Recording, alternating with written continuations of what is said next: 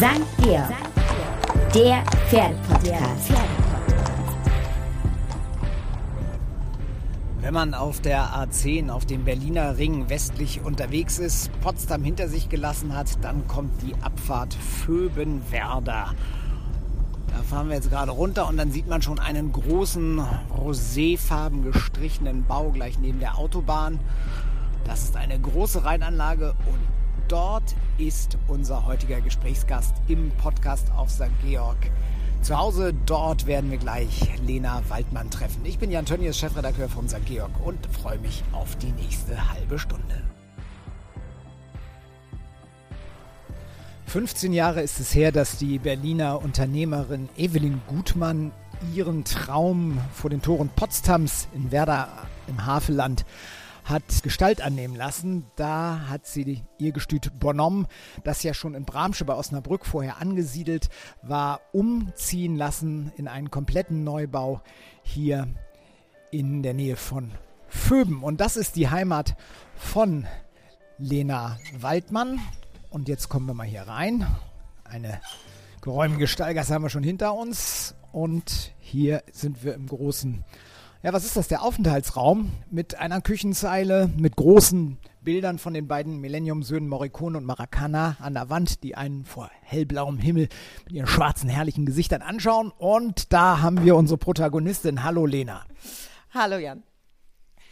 Lena, du bist ja so ein bisschen der der Überraschungs, äh, na Gag darf man nicht sagen, aber die große Überraschung gewesen.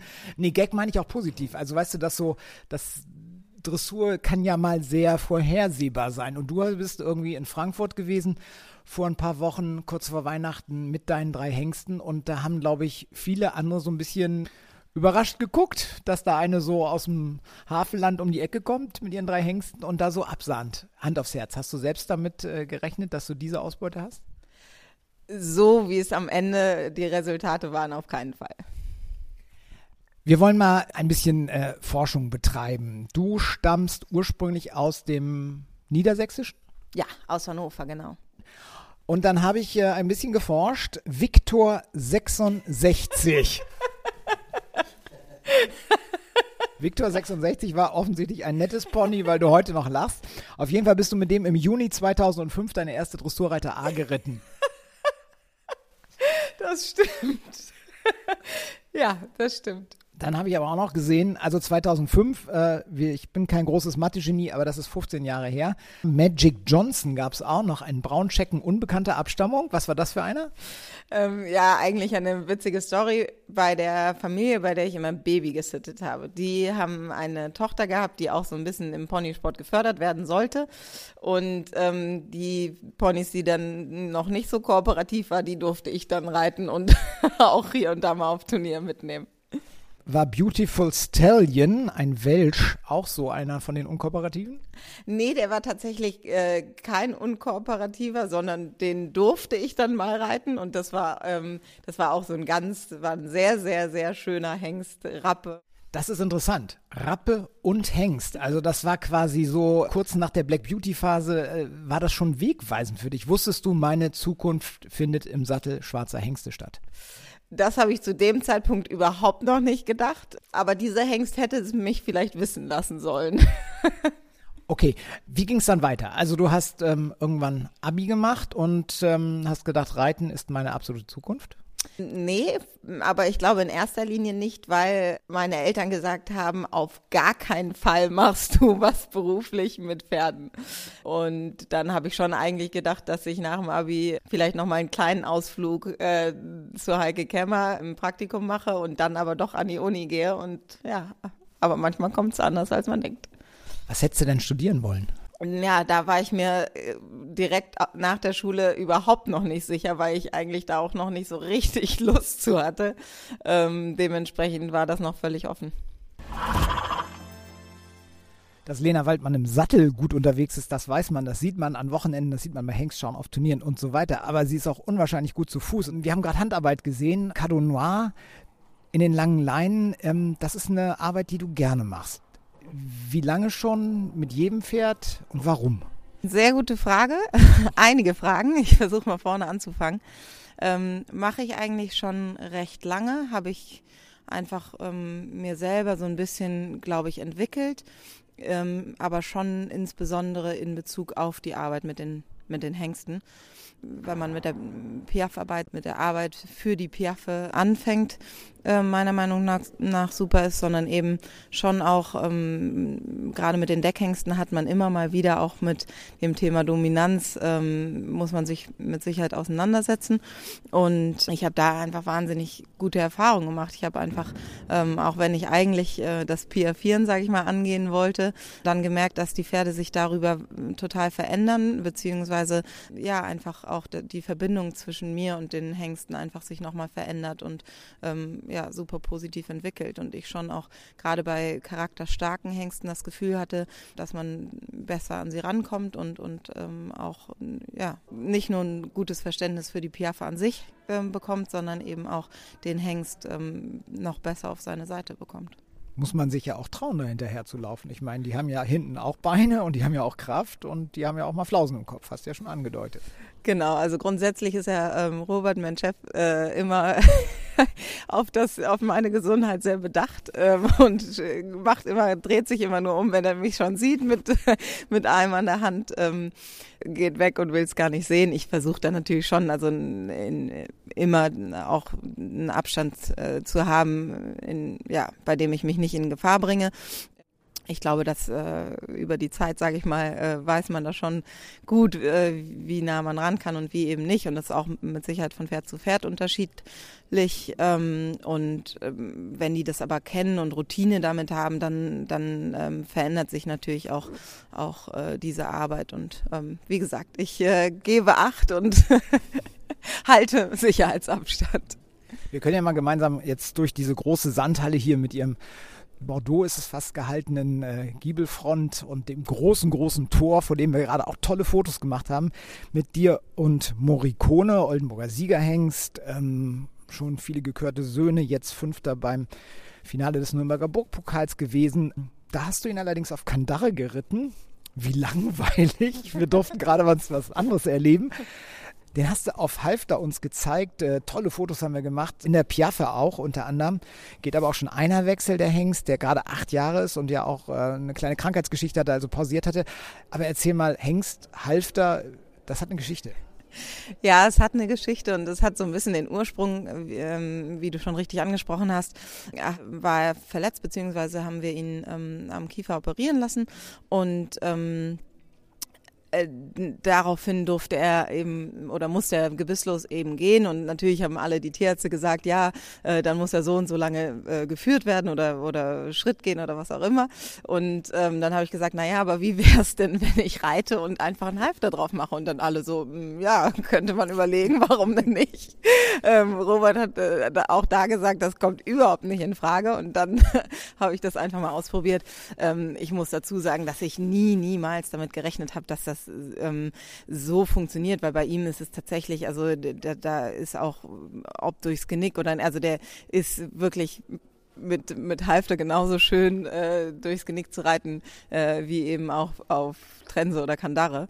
Und ähm, ich habe das Gefühl, das Pferd hat irgendwie total Spaß damit tatsächlich und ich auch. Und ähm, darum haben wir das dann immer wieder jetzt auch ähm, mitgenommen, wenn wir mal irgendwie äh, einen Tag haben, wo wir jetzt die Trense oder die Kandare eben nicht brauchten, dann machen wir das immer mal wieder und ähm, ja, haben, glaube ich, beide ziemlich Spaß dabei. Du liebst das Gefühl, wenn so eine Diagonale sich vor dir auftut. H, X, F und die Füße gehen hoch. Das ist wie Fliegen. Ha! Und Fliegen war dann auch deine zweite Leidenschaft und deine erste Profession. Also großartig übergeleitet. ähm, genau, das, äh, ich wollte unbedingt nach der Schule noch mal ein bisschen was von der Welt sehen, noch mal ein bisschen reisen ähm, und aber gleichzeitig irgendwie auch mein eigenes Geld verdienen. Und ähm, wenn man das dann kombinieren kann, dann landet man bei der Lufthansa. Und dann hast du wirklich diesen klassischen Flugbegleiterjob gemacht, Flugbegleiterinnenjob gemacht. Das heißt, äh, du hast so Sachen gesagt wie äh, alles weitere entnehmen Sie der Sicherheitskarte in, in, in, in den Täschchen vor Ihnen und klappen Sie jetzt bitte zur Landung die Tische wieder hoch, diese ganze Nummer. Genau diese ganze Nummer. Ich wurde auch jetzt in den letzten Jahren, ähm, kam das natürlich immer mal wieder zur Sprache und ähm, wurde schon das ein oder andere Mal richtig damit aufgezogen. Naja, gestern Saftschubse, heute S-Dressur, das ist ja natürlich auch so eine Headline, die man im Kopf hat, wenn man sich dann unterhält. Darf man Saftschubse sagen, darf man nicht? Ähm, wird ganz viel gesagt und auch ähm, stehe ich total drüber, weil ich glaube, ähm, ja, das ist völlig in Ordnung. Bisschen ernsthafte Frage. Hilft es einem vielleicht im Dressurviereck, wenn man geflogen ist, also wenn man diesen Job gemacht hat, dieses Lächeln, auch wenn vielleicht der ein oder andere ein bisschen anstrengend ist von den Passagieren, Schrägstrich Richtern oder sonst wie was? Ähm, also ich glaube schon, dass ich eigentlich recht authentisch bin und auch das sein möchte. Und trotzdem, wenn man einmal ähm, am Montagmorgen einem Passagier in der Business Class Tomatensaft über sein weißes Hemd gekippt hat, dann äh, weiß man, wie man es weglächeln muss und sollte. Und ähm, das kann man mit Sicherheit auf der einen oder anderen Mittellinie, sage ich mal, ähm, nicht leugnen, dass, das, dass man das auch versucht. Du bist dann Kurz- und Mittelstrecke geflogen und hast aber parallel dich weiter auf jeden Fall auf die Pferde konzentriert. Erste Station war dann das Gestüt Tannenhof äh, der Familie Plönske. Genau. Was, äh, wie ging das dann weiter? Also momentan sind wir noch bei ähm, Babysitter, Babysitter-Ponys, die brav sein müssen und aufs Turnier gehen und dann bist du da ja schon gleich deine ersten S-Dressuren gegangen. Also ähm, Henna Höschen, der Sprecher von Clip My Horse, der hatte ähm, mich angerufen und hat eben gesagt, ich habe einen tollen Job für dich als Bereiterin. Der wusste, dass ich zu der Zeit schon fliege und dann habe ich gesagt, Henna, alle, alles schön und gut, aber ich ähm, habe einen super Job und bin auch überhaupt nicht so weit, als dass ich in irgendeiner Weise äh, bei Plönske als Bereiterin arbeiten könnte. Dann hat er gesagt, ist mir ganz egal, probier das aus, fahr da vorbei, ist eine Riesenchance. Und da hast du unter anderem auch sowas geritten wie Fahrenheit, also den Hengst, jetzt Wallach, den Anja Plönske jetzt im, im internationalen Grand Prix Sport reitet. Äh, den hast du dreijährig, glaube ich, in Reitpferdeprüfungen vorgestellt? Äh, ich habe ihn vierjährig übernommen und habe ihn dann fünf- und sechsjährig Bundeschampionat geritten. Diese Entscheidung dann wirklich total pro Pferd. Also erstmal, deine Eltern reden noch mit dir? Sie reden Gott sei Dank noch mit mir was hat wirklich den Ausschlag gegeben? War das so ein bisschen der Ponyhof-Traum? Ich meine, das ist, äh, es sieht toll aus und wenn man dich auf diesen tollen Pferden äh, erlebt, dann strahlst du ja auch eine totale Energie und Freude aus. Aber das ist natürlich auch, äh, heute haben wir drei Grad plus. Du bist dankenswerterweise für die Fotoproduktion mit Jack Toffee für die nächste Ausgabe des St. Georg auch draußen geritten. Also ich meine, das muss man nicht immer machen, aber es ist halt auch ein Knochenjob, machen wir uns nichts vor. Da muss ich dir ausnahmsweise mal widersprechen, weil das war so ein bisschen, was den Ausschlag auch gegeben hat ähm, nach der Fliegerei, ähm, als ich mich dann fürs Reiten entschieden habe. Das war nie eine wirkliche Entscheidung, weil ähm, ich habe schon früh, auch als ich es parallel gemacht habe, Fliegen und Reiten, ähm, gemerkt, dass ich da eine unwahrscheinliche Leidenschaft habe. Und als ich gemerkt habe, dass ich geglaubt habe, nie wieder für etwas so eine Leidenschaft zu haben, wie ich es fürs Reiten eben habe, war für mich ganz schnell klar, dass das ähm, mit Sicherheit ein harter Job ist und mit Sicherheit ein Job ist, wo man viel arbeitet, früh aufsteht, spät ins Bett geht, oft nicht zu Hause ist und trotzdem mit nichts anderem in meinem Leben zu vergleichen und auch schon da nicht zu vergleichen war. Also, weil das einfach, das gibt mir, und ich glaube, das ist vielleicht das, was die Leute im Moment auch so begeistert ähm, zwischen mir und meinem Pferd, in meinen Pferden, ist, dass ähm, ich glaube, dass man mir ansieht, dass dass es nichts gibt in meinem Leben, was ähm, auf der einen Seite wichtiger, aber auch schöner für mich ist als die Arbeit mit meinen Pferden. So, durch die großen Stallungen sind wir jetzt schon gegangen und das erste Pferd für unsere Fotoproduktion ist in der Vorbereitung. Das ist der vierjährige Fidelity. Der ist hier auf dem Gestüt Bonhomme geboren und der Vater ist kein geringerer als Fieder Dance, mit dem Lena ja Zweite im Louisdor-Preis geworden ist in Frankfurt kurz vor Weihnachten. Wie jeder Angestellte hat auch Lena Waldmann eine Chefin. Und das ist Rebecca Gutmann. Die ist jetzt bei mir. Guckt ihr zu, wie Jacques Toffi, unser Fotograf, noch die letzten Vorbereitungen für das Fotoshooting macht. Rebecca, du hast verschiedene Reiter hier schon gehabt auf deinem Gestüt. Irgendwann trat dann Lena in dein Leben. Was ist denn das für ein Mensch, Lena Waldmann? Erstmal ist Lena ein Geschenk des Himmels, ganz ehrlich. Also seitdem Lena hier bei uns ist, zeigen sich die Pferde einfach von einer Seite.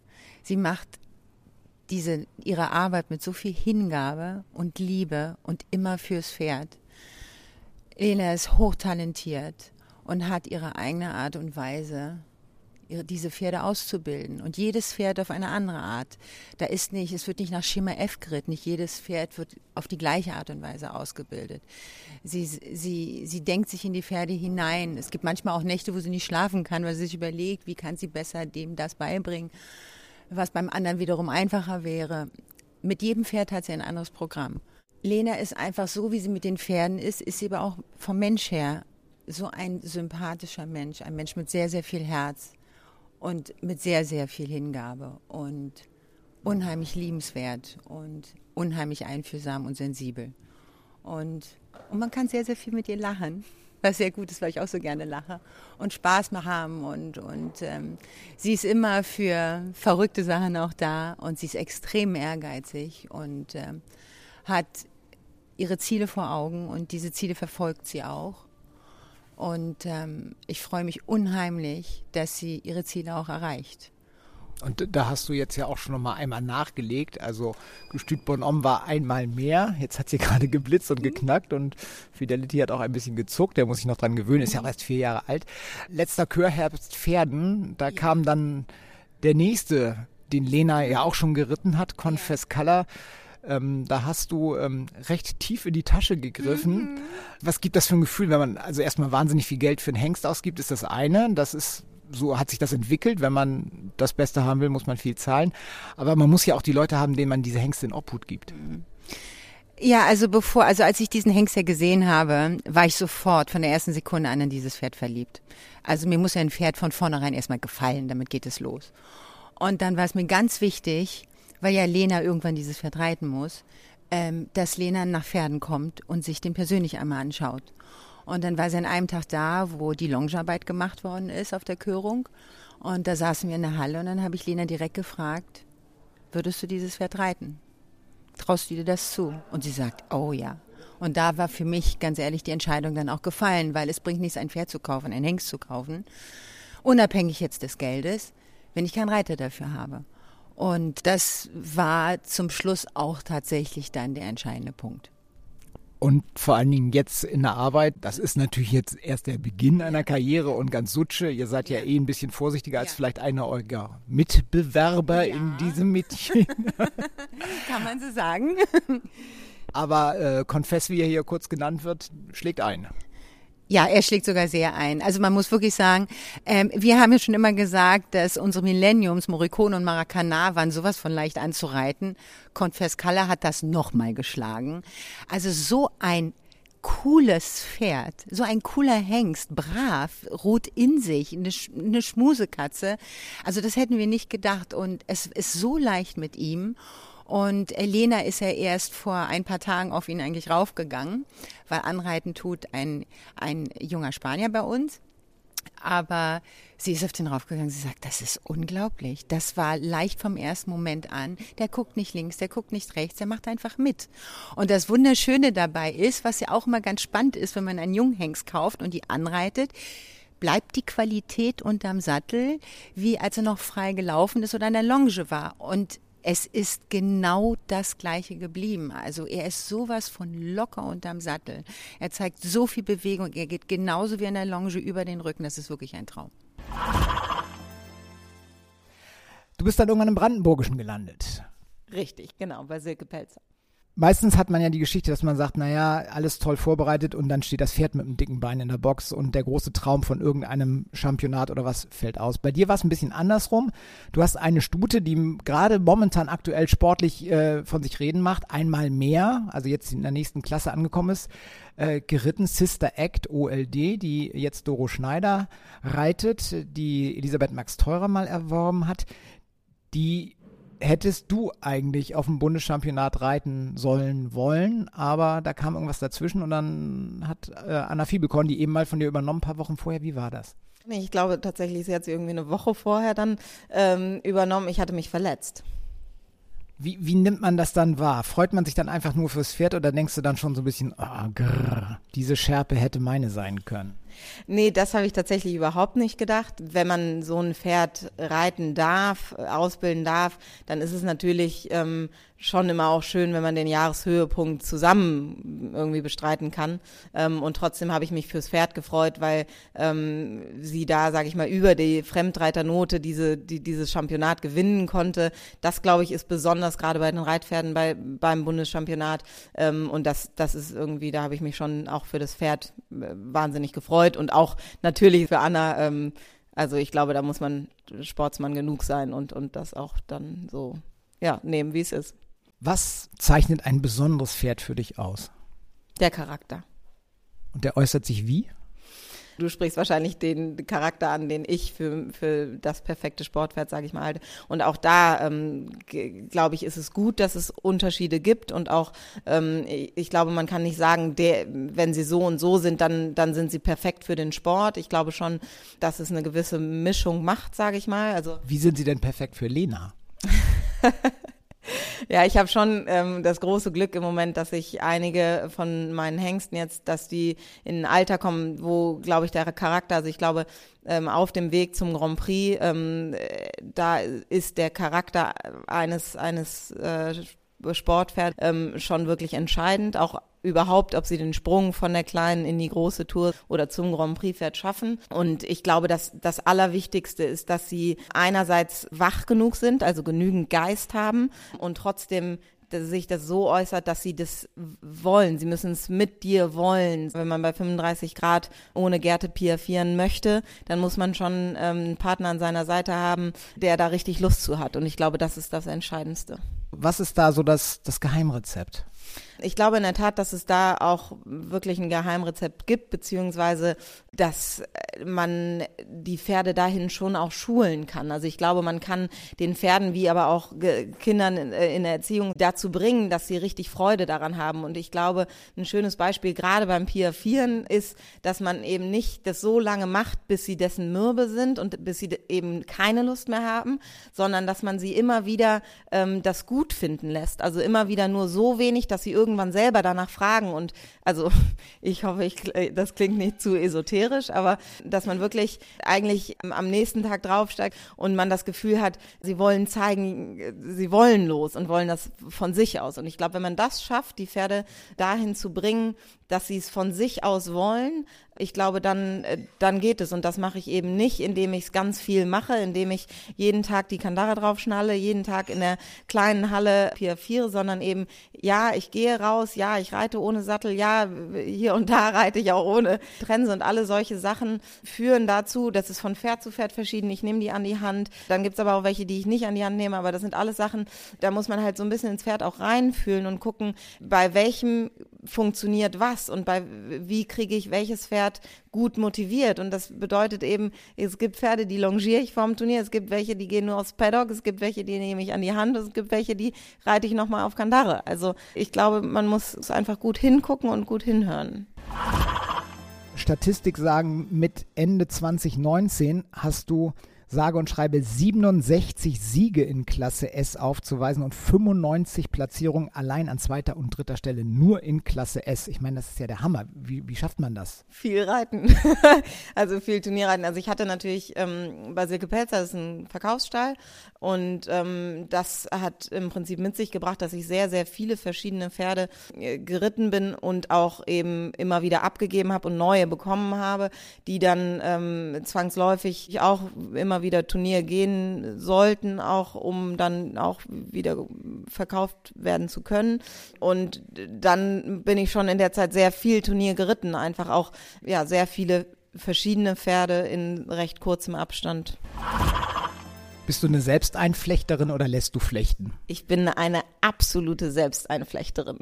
Auch bei den Hengstvorführungen, wo irgendwie gefühlt zehn Mähnen zu machen sind? Also ich glaube, wenn man meine Pflegerinnen befragt oder ähm, mein Team, sage ich mal, die, die äh, schlagen die Hände über dem Kopf zusammen, weil ich bin ähm, leider sehr pedantisch, was Ordnung und aber auch was so die Pflege von den Pferden angeht. Also ähm, ich schere meine Pferde, wenn es wichtig ist, immer selber und ähm, flechte sie oder beziehungsweise nähe sie auch ein. Ich liebe das, wenn das schön aussieht. Das macht was aus, wenn das gut aussieht.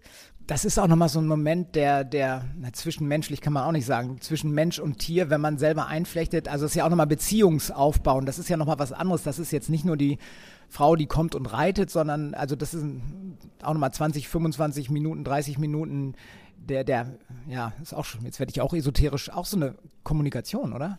Ja, ich, ähm, dazu gibt es eine witzige Anekdote. Wir waren jetzt in Münster auf dem Turnier und ähm, da hat äh, der Pfleger von Felix Hassmann zu mir gesagt, der kannte mich nicht, beziehungsweise wir waren uns noch nie begegnet und dann sagte er zu mir, ähm, du willst aber auch den Pfleger Award gewinnen, oder? Und dann habe ich gesagt, naja, ich bin nicht Pfleger, sondern Reiter und er so, oh.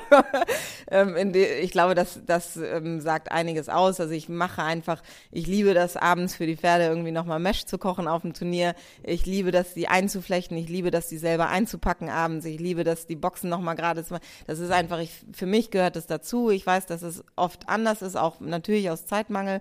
Ich nehme mir die Zeit gerne und ich glaube auch, dass es was verändert, was die Beziehung zwischen mir und den Pferden angeht. Vielleicht ist aus dem Grund vielleicht die Beziehung zu den Hengsten anders als ähm, bei manchen anderen Reitern. Und, und ich mache das einfach, weil ich weiß, dass es funktioniert und dass es was verändert. Und wer dabei in diese strahlenden Augen guckt, der weiß, das ist nicht auswendig gelernt und abgelesen, um Gottes Willen. Nein, das kommt wirklich aus tiefstem Herzen, meine ich ganz ehrlich. Dann kam irgendwie das nächste große Kapitel, Gestüt Bonhomme. Wie kam's und wie ist es? ja, wie kam's? Es kam so, dass Robert äh, mir, also ich glaube. Ich muss kurz dazwischen gehen. Robert Konredel, der Gestütsmanager. Genau. Ähm, er hat, wir haben wirklich stundenlang zusammengesessen und er hat mich, äh, hat, äh, ich hatte natürlich auch, ich war super happy in meinem Job und ähm, das ist auch, wie gesagt, ich hatte da eine wunderbare Zeit ähm, und Bonhomme war für mich wahnsinnig, ich habe von Anfang an gesehen, dass es eine riesengroße Chance ist, aber auch mit einer ganz großen Ungewissheit natürlich belastet, weil wenn man aus einem sicheren Hafen fährt, dann ähm, ist das große, weite Meer immer eine riesengroße Ungewissheit. Ähm, da war ich mir am Anfang überhaupt nicht im Klaren darüber, ob ich, ob es das ist, was ich möchte.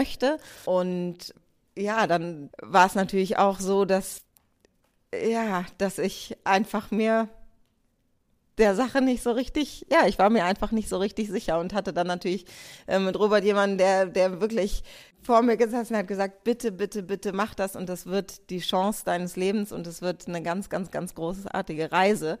Ähm, und ich äh, konnte der ganzen Sache überhaupt gar keinen Glauben schenken ähm, und bin wahnsinnig froh, dass ich das gemacht habe. Und ähm, ja, was das so fing es an. Nachdem ich mich dann eine Woche nicht gemeldet habe und Robert eigentlich schon davon ausgegangen war, dass ich es nicht mache, habe ich dann eigentlich nach wirklich reichlicher Überlegung mich dafür entschieden und mir da erstmal auch einen Riffel abgeholt.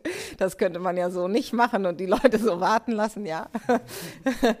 ja, was soll ich sagen? Gerade jetzt natürlich die letzten Monate waren irgendwie überwältigend, auch für mich. Das ist mit Sicherheit, sind das Monate und ähm, auch eine Zeit, die man, ähm, die ich für immer für, als eine besondere Zeit empfinden werde. Das hat schon einfach die letzten zweieinhalb Jahre, seit ich hier bin, haben wahnsinnig viel verändert, ähm, haben mir unheimlich viel gegeben und ähm, was ich glaube ich wichtig ist ähm, zu wissen, ist, dass es, dass es viele Menschen gibt, die glaube ich, von gewissen Dingen träumen, wie sich ihr Leben entwickelt und auch wie, wie sich gewisse Ereignisse entwickeln.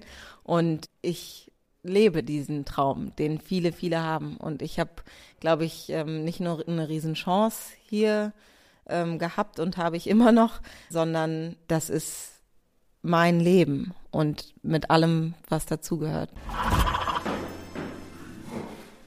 Der Mann, der Lena Waldmann überredet hat und der auch ein bisschen streng sein müsste, als sie eine Woche nach dem letzten Gespräch sich erst wieder meldete und dann sagte, ja, ich komme auf das Gestüt Bonhomme, ich nehme das Angebot an. Das ist Robert Konredel. Was macht Lena so besonders? Was macht sie aus?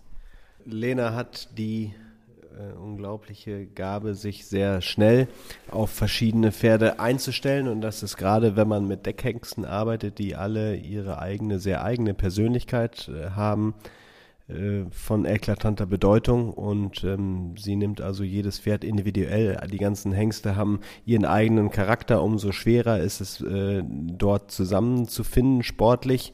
Das macht sie also mit wahnsinnig viel Geschick und Sympathie und schafft es, äh, jedes Pferd auf ihre Seite zu ziehen. Du bist nicht nur ähm, der Gestütsmanager, der natürlich auch aufpassen muss, dass die Hengste, die Lena Waldmann dann präsentiert, sei es auf Hengstvorführungen, die jetzt im Frühjahr wieder anstehen, oder vor allen Dingen natürlich auch im Turniersport, äh, dass die gut ankommen bei den Leuten, bei den Züchtern und entsprechend die Deckzahlen sind. Du bist auch noch der Home-Trainer von Lena. Wie, wie, wie hat sich das entwickelt? Wie kommt das? Ja, wir haben gezielt, ganz gezielt nach jemandem gesucht, der zu unserem Stil zu unserem Reitstil und zu der Vorstellung, wie wir Pferde ausbilden und vorstellen möchten, passt. Dass das Ganze sich auch noch so ausgeht, wie es sich momentan darstellt, war äh, Glück. Das weiß man vorher nicht. Ähm, Lena und ich haben herausgefunden, dass wir in vielen Dingen, eigentlich in allen, äh, übereinstimmende ähm, Vorgehensweisen haben. Und das deckt sich im Training in der Tat relativ gut, wobei man sagen muss, dass Lena nicht jemand ist, den man äh, jeden Schritt begleiten muss, sondern es äh, sind nur die grundsätzlichen Sachen und auch gar nicht das tägliche Training, was man Step by Step jede Minute begleiten muss, sondern äh, für uns beide zählt der individuelle Ansatz und der individuelle Weg, so dass es also meine Aufgabe nur ist, Kleinigkeiten besser zu machen, das Gefühl gut sein zu lassen. Ähm, und äh, das ist im Prinzip das, das Hauptaugenmerk. Ich sehe die Pferde jeden Tag im täglichen Training sowieso, wenn ich in der Halle bin. Und es ist also ein gegenseitiger Dialog als mehr eine einseitige Anweis Arbeitsanweisung sozusagen. Merke also auch eine Überfliegerin braucht vernünftiges Ground Personal und mit äh, dem Fluglotsen haben wir jetzt gerade gesprochen. Robert Konrel was ich mir vorstellen kann, wenn so ein Angebot kommt, dann weiß man ja auch, ähm, Hengste sind nicht gerade günstig, die guten. Und äh, das Gestüt Bonhomme hat in den letzten Jahren immer wieder Siegerhengste oder einfach tolle und auch teure Hengste gekauft. Der jüngste Megaknaller heißt Confess Color und steht äh, seit Ende Oktober hier auf Bonhomme für 1,89 Millionen Euro in Pferden verkauft worden, diese Hannoveraner. Das ging natürlich auch äh, durchs Internet und, und, und. Was macht denn das mit einem selber? Also geht man dann an den Hengst ran und sagt, den Vater reite ich auch und das ist ein brauner Schicker und der guckt mich freundlich an oder sagt man, oh Gott, knapp zwei Millionen, jedes Bein 500.000 Euro. Also ist das so ein Thema im Kopf? Muss oder kann man das ausblenden? Soll man das ausblenden oder es fährt gleich fährt? Ähm, also ich, tatsächlich spielt für mich das überhaupt keine Rolle. Also für mich spielt es keine Rolle, ähm, was dieses Pferd, also jetzt haben wir natürlich tatsächlich einige Hengste, die natürlich auf den Auktionen, ähm, also wir haben beides. Wir haben auch einen Cardonnois, der, sage ich mal, nicht für 1,89 Millionen äh, Euro erworben worden ist, sondern für ganz kleines Geld. Ähm, und ähm, das ist für mich, ist da mache ich tatsächlich, also das, was du ansprichst, ähm, mit dem jedes Bein 500.000, ähm, da habe ich nicht eine Sekunde nach, drüber nachgedacht. Also A, weil ich glaube, jedes Pferd kann sich verletzen und es ist dabei auch für mich egal, ob es das Pferd ist, was zwei Millionen gekostet hat oder eben das ist 2000 Euro, da wir selber gezogen haben, weil für mich ist, ähm, und ich glaube, das ist auch eine Sache, die vielleicht heutzutage auch ein Stück weit verloren geht, gerade weil sich das so entwickelt, weil Pferde für so viel Geld verkauft werden, dass für mich ist ein Pferd ein Pferd. Und auch natürlich, sage ich mal, bin ich der Reiter und zusammen sind wir irgendwie ein Team. Aber ähm, ich glaube schon, dass im Moment verloren geht, oder dass wir manchmal vergessen, dass das ein wahnsinnig großes Privileg ist, mit diesen Pferden zu arbeiten und die Pferde ein Stück weit auch Pferde sein zu lassen. Also, und für mich ist es nicht die Preisspitze und auch nicht das zwei Millionen Euro Pferd, sondern es ist ein Pferd, mit dem ich arbeiten darf und nicht mehr und nicht weniger. Und das dann auch äh, ganz fröhlich auf dem Paddock rumbocken darf, auch wenn es teurer oder nicht teuer war. Ja, weil ich einfach, also ich glaube auch tatsächlich, dass es natürlich ein Punkt, wenn jetzt nicht meine Chefin Rebecca Gutmann und Robert Konredel hätte, die sagen würden, wir wollen, dass die Pferde rauskommen, wir wollen, dass die auf dem Paddock bocken dürfen, auch wenn sie ähm, so teuer erworben worden sind. Ähm, da muss ich, müsste ich mich ja auch beugen. Jetzt habe ich das große Glück, dass ich das so machen darf ähm, oder wir das so machen dürfen, wie wir das für richtig halten. Das war jetzt die berufliche Lena Waldmann. Jetzt kommen wir zur privaten Lena Waldmann. Ganz spannend. Ich sage kein genaues Datum, aber du bist Ende März geboren. Damit bist du Sternzeichen Widder. Widder sind zielstrebig, diszipliniert, selbstbewusst, mutig, leidenschaftlich belastbar. Das sind die positiven Eigenschaften. Sie gelten aber auch als rücksichtslos und aufbrausend, impulsiv und neidisch. Findest du dich da wieder? Nee, eigentlich bin ich schüchtern und zurückhaltend. Okay, das ist genau mein erster weiterer Eindruck. Da lachen Leute im Hintergrund. Ich verstehe das überhaupt nicht. Ich habe festgestellt, du bist am World Backup Day geboren. Bist du so ein Sicherheitsmensch, so ein Backup immer machen so? Ich glaube schon, dass ich ein gewisses, also ich habe das schon gerne, dass ich ähm, weiß, wie es ist und auch weiß, wie es weitergehen wird und ähm, das, das bin ich, glaube ich, schon. Jemand, der auch mit dir ein bisschen früher, aber am selben Tag geboren wurde, ist Johann Sebastian Bach. Bist du eher so Bach-Mozart oder eher Techno und Madonna? Vielleicht etwas dazwischen. Dazwischen wäre dann irgendwie 18. Jahrhundert oder 9, spätes 19. Okay, das suchen wir nochmal nach. Das können wir, können wir noch nachreichen. Man muss ja nicht alles können. Meine Damen und Herren, bleiben Sie dran. Das lesen Sie dann morgen alles auf stgeorg.de oder so. Hop oder Top, die schnelle Entscheidung. Schnelle Entscheidung. Ich sage einen Begriff und du sagst dann Hop, also weg damit, oder Top, ja, kann ich voll unterschreiben. Blond. Top. Warum? Coole Haarfarbe. Schlager. Puh. Neutral. Hoppitop. Okay, alles klar. Vegan. Uh. Hopp. das heißt, so ordentlich mal ein Stück Fleisch muss sein. Unbedingt. Filet, so ein schönes Rinderfilet, da kann ich überhaupt nicht, nicht Nein sagen. Chaps. Hopp. Das ist nicht deins. Also ein ordentlicher Stiefel muss es sein. Ja, schon. Sieht außerdem ja viel schöner aus. Tomatensaft. Hopp. Hopp. Aber es ist, also vorhin hast du das schon einmal erzählt, äh, dass du irgend schon mal jemanden in der Business da beglückt hast mit einem paar Punkten auf seinem Hemd. Ist das wirklich so, dass die Leute über der Luft Tomatensaft trinken, als gäbe es das nicht mehr? Ähm, ist auf jeden Fall so, das ist, glaube ich, auch äh, der Grund, warum ich Hop sage, weil ähm, man hat dann viel mit zu tun und man muss viel darüber reden. Es ist tatsächlich auch durch den durch die äh, anderen Druckverhältnisse schmeckt das tatsächlich anders. Das ist statistisch belegt und ja, dementsprechend, da ist was dran, aber irgendwann kann man es dann auch nicht mehr hören. Und darum, wie gesagt, ich trinke überhaupt keinen Tomatensaft, habe ich nie, werde ich nie und kann aber jeden verstehen, der es mit dem Flieger gerne macht. Mein erster Gedanke bei erster Gedanke bei Hengst. Morikone. Lederpflege. Liebe ich sehr. Heimat. Hannover. Schlaufzügel. Nein, danke. Dann haben wir noch die dritte Kategorie, die heißt entweder oder. Also ne, einfach mal so spontan sagen, was sie ist. Meer oder Berge? Berge. Richtig aktive Skifahrerin? Ja, ähm, bis ich mir zweimal auf der rechten Seite den Meniskus abgerissen habe. Auf jeden Fall.